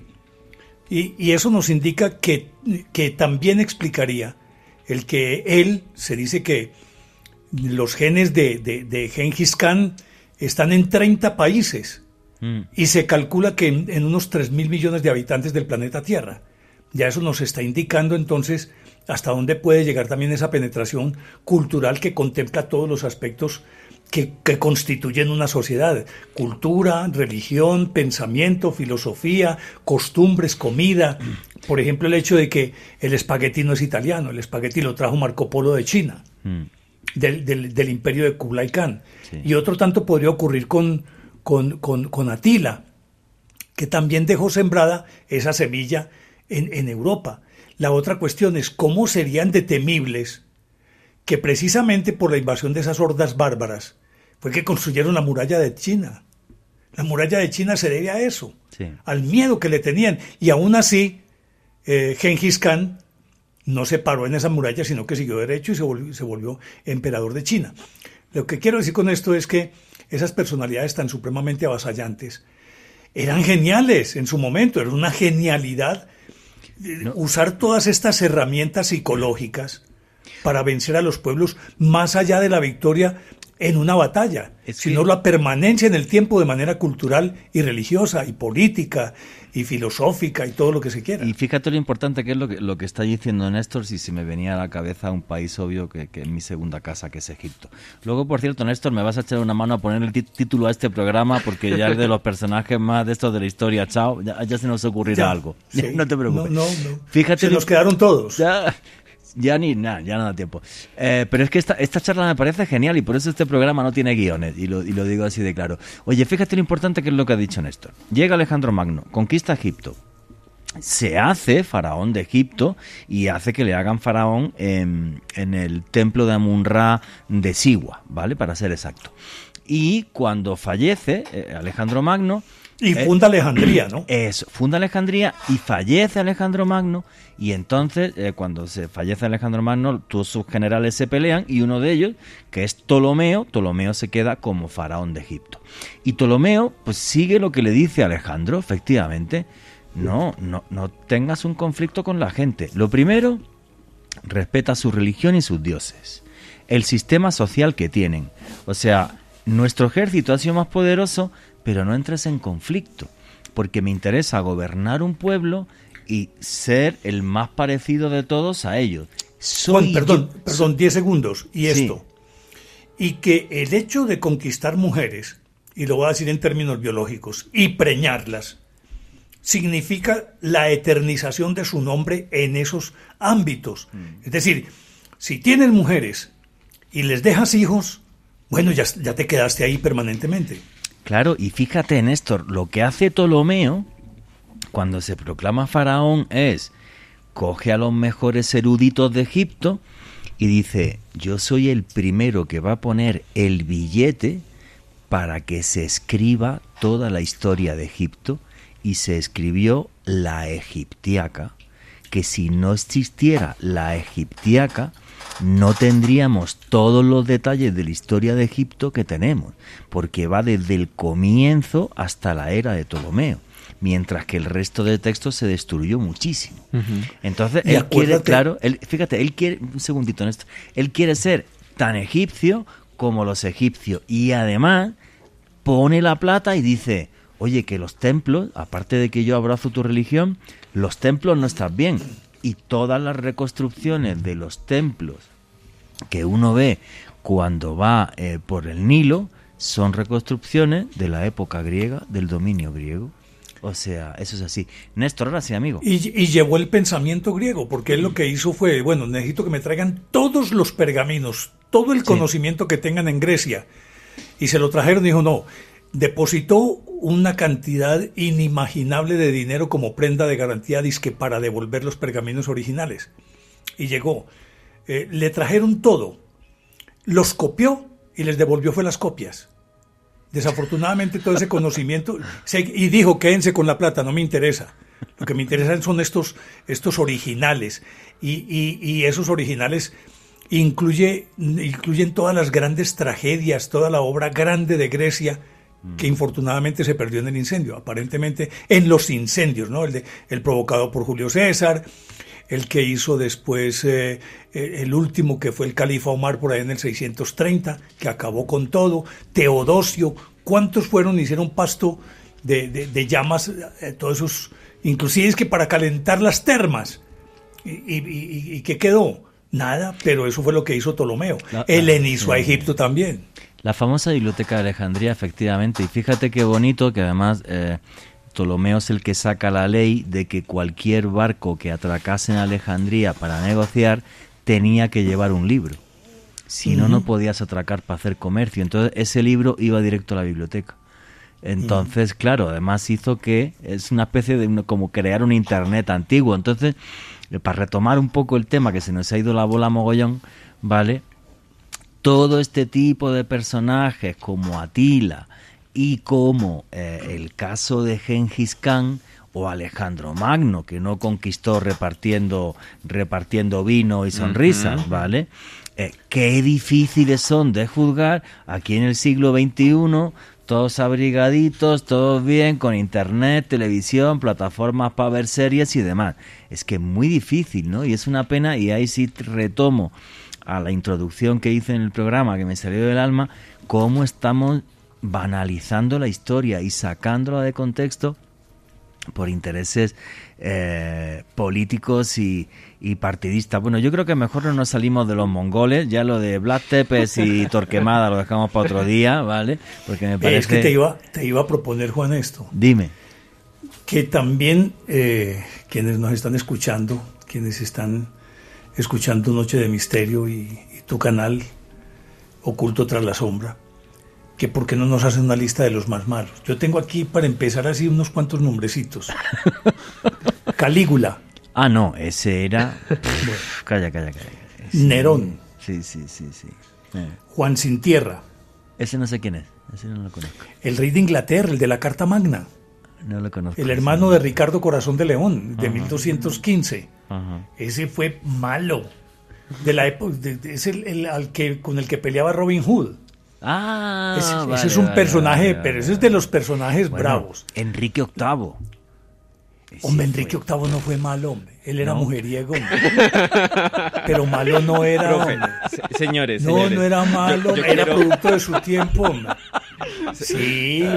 Caballeros, caballeros, eh, permítanme un segundo porque em, creo que esta pequeña controversia nos ha dado lugar a si le vamos a dejar tarea a los oyentes y a los internautas, creo que es justo eh, establecer muy bien cuáles son los criterios de malo, porque eh, si ustedes me preguntan, si ustedes me piden a alguien malo, yo diré eh, mi profesor de procedimiento civil, que nos dejó a todos durante dos semestres y es malísimo. Entonces, ¿cuál sería realmente el criterio de selección para ese listado de los más malos? sí, porque yo, creo que ahí también tiene que, tiene que eh, eh, incluirse el grado de, crueldad para decir que es malo. Mire, yo termino así rapidito con la lista, eh, Juan Sin Tierra. Idi Amin Dada. Pero fíjate. Pol Pot. No, no, eso es otro nivel. Ilse Koch. Ilse Koch, la, la, la, la zorra de Buchenwald. La zorra de Buchenwald, sí. Pero fíjate. Eh, Hitler, Stalin, pero yo creo Rasputin. Que eso sería genocidas, ¿vale? Genocidas sería como otro programa que yo lo tenía aparte, pues yo fíjate, cuando estaba haciendo la lista, que yo solo apunté cinco y dije, no, cinco ya se me ha ido la bola, quito uno, yo hemos llegado a dos. Con, uno no alcanzamos. Eh, que era Iván el Terrible, porque Iván el Terrible, Iván el, Iván el, terrible, que fue el que el que conquista Siberia, sangre, fuego y demás, pero es que mató a su hijo. Mató a su hijo a punta de palo. Lo agarró a palazos. Sí, sí, y a palo, a palo lo mató, sí. Y luego personaje, bueno, Hassan Isabal, creador del ismaelismo, de la secta de los Hashashin, de los asesinos, mató a sus dos hijos, los mandó a matar. Uno porque se enteró que había bebido vino y directamente lo mató por ejemplo. En Alamut. En Alamut, en el, nido del águila. Bueno, Isabel la condesa, Isabel Batory. Ah, esa, esa, sí era la condesa sangrienta. No, no, no, Néstor, aquí son tres programas. Uno es psicópata de la, uno es psicópatas de la historia, otro es genocida y otro es la segunda parte de personajes crueles que esto ha sido. Yo diría que ahí van saliendo como ocho programas diferentes ya. porque yo los voy clasificando en mi casa. Pero es que ya hablamos de asesinos en serie, entonces eso es otra película, ah, mi estimado Torquemada. Sí. No, eso, eso fue un programa de la Inquisición. Entonces, la, gente. Las eh, tepes. La gente que nos, que nos escriba. Yo, para intentar reconducir esto, que por eso me paga Caracol, por lo menos hasta hoy, no es el próximo día. Eh, fijaros en una cosa que me parece, me parece maravillosa. Hemos hablado de, cómo los unos y de cómo los mongoles eh, conquistaron, conquistaron eh, bueno, medio mundo, ¿vale? y, pues, y, y cambiaron, cambiaron la historia de la humanidad.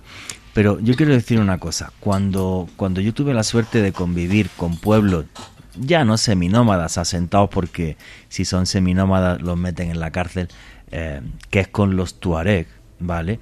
Y los tuareg, si yo analizo la historia de los tuareg, es igual, porque los tuareg eran los que llevaban las caravanas de esclavos. O sea, los tuareg vivían de dos cosas, básicamente. Si tú querías pasar el oro y el marfil del río Congo y llevarlo hasta Europa, ¿vale? Tienes que atravesar el Sáhara y llegar hasta la puerta del desierto que era Marrakech. Bien Marrakech o bien hasta la Cabilia en Argelia, por ahí. Bueno, todo eso es zona Tuareg. Entonces era muy sencillo, como yo conozco el desierto y lo controlo como nadie, si pagas, te acompaño. Si no pagas, te liquido. Bien facilito, plata o plomo. Lo inventaron los Tuareg hace siglos. Bueno, vivían de eso. Y luego lo que pasa es que les surgió un negocio súper mega rentable, el esclavismo, que era ellos mismos, en vez de quedarse en el Sáhara, bajar hasta el África Negra, coger esclavos y llevarlos a, y llevarlos a puerto. Hola, buenos días, mi pana. Buenos días, bienvenido a Sherwin Williams. ¡Ey! ¿Qué onda, compadre? ¿Qué onda? Ya tengo lista la pintura que ordenaste en el ProPlus app. Con más de 6.000 representantes en nuestras tiendas listos para atenderte en tu idioma y beneficios para contratistas que encontrarás en aliadopro.com. En Sherwin Williams somos el aliado del PRO. a venderlos. Y es más, cuando estás con ellos, pues todavía te impacta que hay tuareg negros, los llaman, los llaman vela, ¿vale? Y son los descendientes de los esclavos, pero no se casan con un tuareg blanco ni nada, ni tienen mezcla étnica ninguna. Bueno, los tuareg a día de hoy siguen sin tener mezcla tribal porque todos van escarificados, todos llevan cicatrices como tatuaje y si la niña no tiene el mismo tatuaje que el niño, no te puedes casar. A día de hoy. Piel, ¿eh? piel de cocodrilo. Sí, sí, no, son tatuajes muy pequeñitos, eh, Néstor. Por ejemplo, el cocinero mío eh, tenía dos, dos rayitas en, en las sienes, ¿vale? En la sien derecha e izquierda. El arqueólogo que venía conmigo tenía en el brazo derecho, en el antebrazo, eran cuatro rayitas verticales y dos horizontales. to- todos así, ¿vale?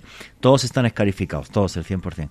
Entonces, claro, si analizas la, la, la, vida del pueblo tuareg y tal, pues sí, pues es un pueblo que, que se dedicó al esclavismo, que eran mercenarios. Bueno, mercenarios no, eran digamos como los guardianes del desierto y cobraban y tal. Ahora, y a lo que voy, por esta historia de crueldad que tienen todos los pueblos del mundo. Yo recuerdo aquellas dos semanas en el desierto de Argelia conviviendo con los Tuareg como uno de los 15 días más hermosos de mi vida. La sensación de libertad, el respeto eh, de esta gente. Yo viví una cosa que pensaba que eso eran las películas, ¿sabes? Eh, iba nosotros cuando vas por el desierto tienes que ir mínimo 2 4x4 porque como se te fastidia el coche requien cantimpache amen vale o sea depende de dónde estés no sale. Entonces íbamos, íbamos 2 4x4 y un día eh, que fuimos a grabar unos petroglifos bueno pues fuimos a comer a un poblado tuareg. Los poblados tuareg son muy pobres y están en unos lugares que se llaman geltas que es donde el agua que cayó no filtra porque hay lecho rocoso y entonces un agua que aunque esté verde. ¿vale? Pero puede servir para regar o... Bueno, ellos se la beben, ¿vale? Yo no sería capaz de beberla, pero bueno. A lo que voy, total, que nos pusieron de comer y estuvimos allí comiendo y... y, va, pues pagué lo que tenía que pagar y tal. Y pues nos vamos y el señor así, así sí, os vais, vale, vale, pero no, no, cogieron él, los hijos, tal, todos cogieron AK-47 y nos acompañaron hasta que nos llevaron al, al final del territorio que es suyo. Como hace dos siglos, exactamente igual. No porque como yo he pagado por un servicio que es comer y tal, yo no dejo que te vayas hasta que no te vayas de mis tierras. Y se armaron todos, se metieron en su coche y nos llevaron hasta afuera. Entonces, creo que cuando uno analiza este tipo de pueblos guerreros, que es lo que estaba comentando antes también Néstor, eh, eh, claro, es que es muy bonito juzgarlos así y tal, y que, por eso eh, cuando venía en el taxi cambié la introducción. Digo, yo hago aquí una introducción así de Atila vestido con piel de rata que se muere la audiencia caracol. Pues no, pues es que hay que entenderlo, ¿vale? Y son pueblos que son seminómadas, que son muy pobres, que viven en una pobreza eh, tremenda, en una austeridad tremenda, que es gente pues que quiere a sus hijos como todos y tal, pero que a lo mejor en momentos de calamidad y en una época en la que era convencional conquistar o ser conquistado, pues se unieron y se echaron a la conquista. Y yo lo veo así, que luego a lo mejor pudiera tener rasgos psicopáticos o no, Gengis Khan o, o Atila, o no, o es que eran muy listos. Y dentro de la crueldad de la época, simplemente supieron hacerse tanta publicidad que esa publicidad llegó hasta el día de hoy. Claro. Pero, pero es que hay una cosa, y yo creo que es una constante, y yo creo que Edwin nos puede ilustrar muchísimo mejor. Y es que eh, a lo largo de toda la historia hubo una constante. Era, o eres invasor o eres invadido. Y eres invasor en unas épocas o en, en determinadas circunstancias e invadido en otras. ¿Hasta qué punto se crea un arquetipo entre la gente de los, de los distintos pueblos que son dominados o dominadores? Un arquetipo que procede de la personalidad del líder. Él imprime esos rasgos a su gente y la gente reproduce esos rasgos ya de una manera casi que mecánica, que lo introyectan eh, casi que automáticamente y se convierte en parte de su personalidad. ¿Es posible eso, Edwin, o no? Lo que pasa es que en lo que estás mencionando, profe, eh, estás de alguna manera negando la primera premisa. ¿Por qué? Porque la personalidad no es algo únicamente que yo tengo que se gesta desde mi interior y se proyecta hacia el exterior, sino que el entorno también va modulando, le va dando forma a cómo yo actúo, cómo yo siento, cómo yo pienso, que eso es siendo muy reduccionista mi personalidad. Por lo tanto, esos entornos violentos fueron los que le dieron forma se convierten a esas en personalidades violentas. ¿Mm? se convierten en patrones, en patrones de comportamiento. De alguna manera, sí. Por eso es que hoy no observamos este grado de violencia, voy a sacar en este momento la palabra crueldad, no vemos ese grado de violencia del que estamos hablando en este momento porque los entornos sociales, los contextos culturales y sociales ya se han modificado. ¿Mm? Entonces ya vemos cómo, eh, y a propósito de lo que mencionaba hace un rato, la guerra, los conflictos son reflejo del momento eh, histórico, social, cultural en el que se está presentando. Lo que sí es cierto, ojo con esto, es que no podemos negar que las cierto tipo de estrategias bélicas han demostrado ser infalibles y bastante prácticas y útiles. Y en consecuencia es bastante más probable que se repitan. Y ojo con esto porque a veces también creo que terminamos eh, eh, convirtiendo a este tipo de personajes en grandes genios de la guerra y resulta que ellos no estaban solos. Creo que la Segunda Guerra nos mostró que si bien es cierto había una cabeza visible alrededor de él, también había personas muy brillantes. Sí, claro. Que terminaron dando la, em, construyendo la estructura, fueron arquitectos también de todo lo que sucedió.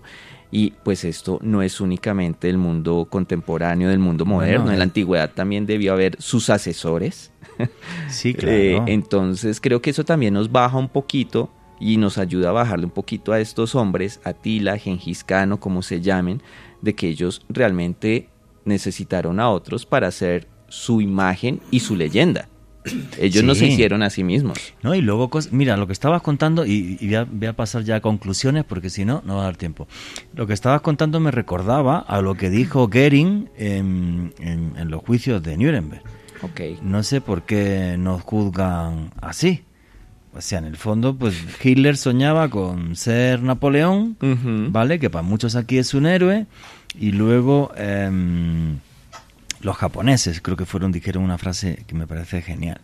Dijeron los japoneses, no, pues es que nosotros salimos y conquistamos, pero ¿qué? Las Filipinas que eran de Estados Unidos, que ustedes las conquistaron. Eh, Tailandia y la Indochina, que la conquistó Francia, pues que hemos conquistado. Así. Sí. ¿Qué es lo que hemos hecho? Claro, porque el colonialismo llegó hasta hace tres días. Hasta la, bueno, con sinceridad, la última que eso sería para hacer otro programa. La última guerra colonial de la historia fue la guerra del Vietnam. Fue la guerra del Vietnam. Ajá. Fue la última que provocó el colonialismo, que fue hace, hace tres días. Pero bueno, señores, faltan cuatro minutitos, así que quiero dejaros un minutito a cada uno para conclusiones y cierre. Néstor Armando Alzate, amigo, que tienes un canal de YouTube que es buenísimo, que se llama Néstor Armando Alzate Ilógico. Tus conclusiones y tu cierre, compañero. Yo sigo pensando que, que estos personajes, eh, alguien podría caerme encima por lo que voy a decir, pero no eran malos, eran producto de su época, actuaban como tenían que actuar. Vistos desde la distancia en el tiempo, desde hoy, obviamente que, que para uno esas conductas, uy, uno dice, pero ¿cómo pudieron existir personas como esa? Brad Tepes sentarse a desayunar entre los empalados y, y simple y llanamente mientras gritaban los empalados él desayunaba de manera copiosa, pues. Simplemente seres humanos, producto de su época, y que de otra manera, si no avasallaban, serían avasallados. Sino que lo diga Julio César en la batalla de Alesia, por ejemplo. Eh, por lo tanto, juzgarlos desde esa perspectiva me parece que no, no, no, no es, no es objetivo. Que fueron crueles, sí, todos fueron crueles. Mi- muéstreme un solo imperio o un solo eh, individuo que liderando a un pueblo haya conquistado a otro si no tuvo rasgos de crueldad. Muéstreme uno. Creo que no hay uno solo en la historia.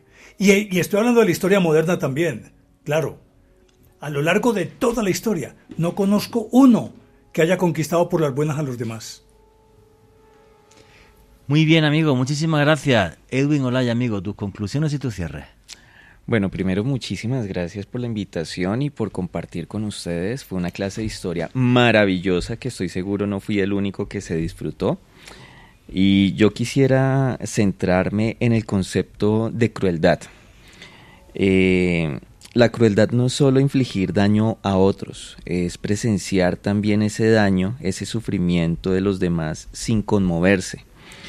Hoy y siempre ha estado presente la crueldad y en este espacio tratamos de ser muy equilibrados mirando al pasado, pero estoy absolutamente seguro que dentro de unos años, dentro de unos siglos, dentro de algunos milenios, si esta tierra todavía es habitable y si no, muy seguramente en otras tierras, eh, nos mirarán a nosotros también críticamente y nos juzgarán por ser crueles en una época completamente distinta de esas de ese pasado del que estamos hablando y dirán, venga, pero si estaban en un pico tecnológico, ¿cómo fueron tan crueles? Creo que eso es un llamado a repensarnos en nuestras nuevas formas de crueldad. Me parece genial lo que has dicho, Alejandro Bernal. Juanje, yo creo que un repaso a través de hombres que fueron producto de su época, como decía el maestro Néstor Armando Alzate, eh, hombres a los cuales es muy difícil juzgar por sus métodos, pero que sin lugar a dudas pues despiertan todo tipo de, de- de comentarios. Creo que ha sido un dossier muy interesante y a mí me pueden seguir en redes sociales, en Twitter, Instagram y TikTok en arroba Ale Bernal con doble S.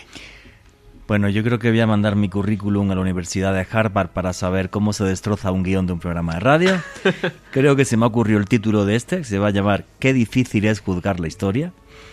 Eh, y bueno, y cuando venía en el taxi y tenía todos los tópicos en la cabeza, pues de repente, no me pregunten por qué, dije, "Pff, y voy a hacer lo de siempre, meter miedo con Atila.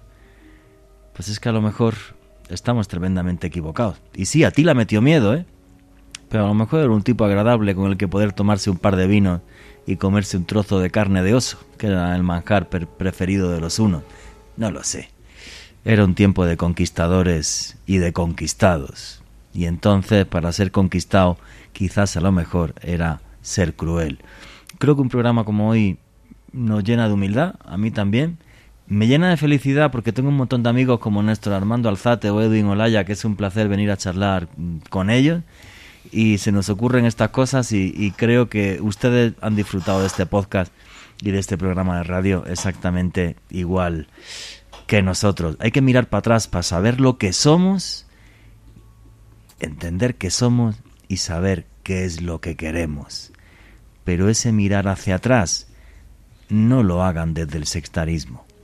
Háganlo desde la pura y dura historia y la pura y dura antropología, entendiendo que hemos sido ángeles y demonios durante milenios. Y nunca, nunca olviden que vivimos en un mundo mágico porque está repleto de misterio.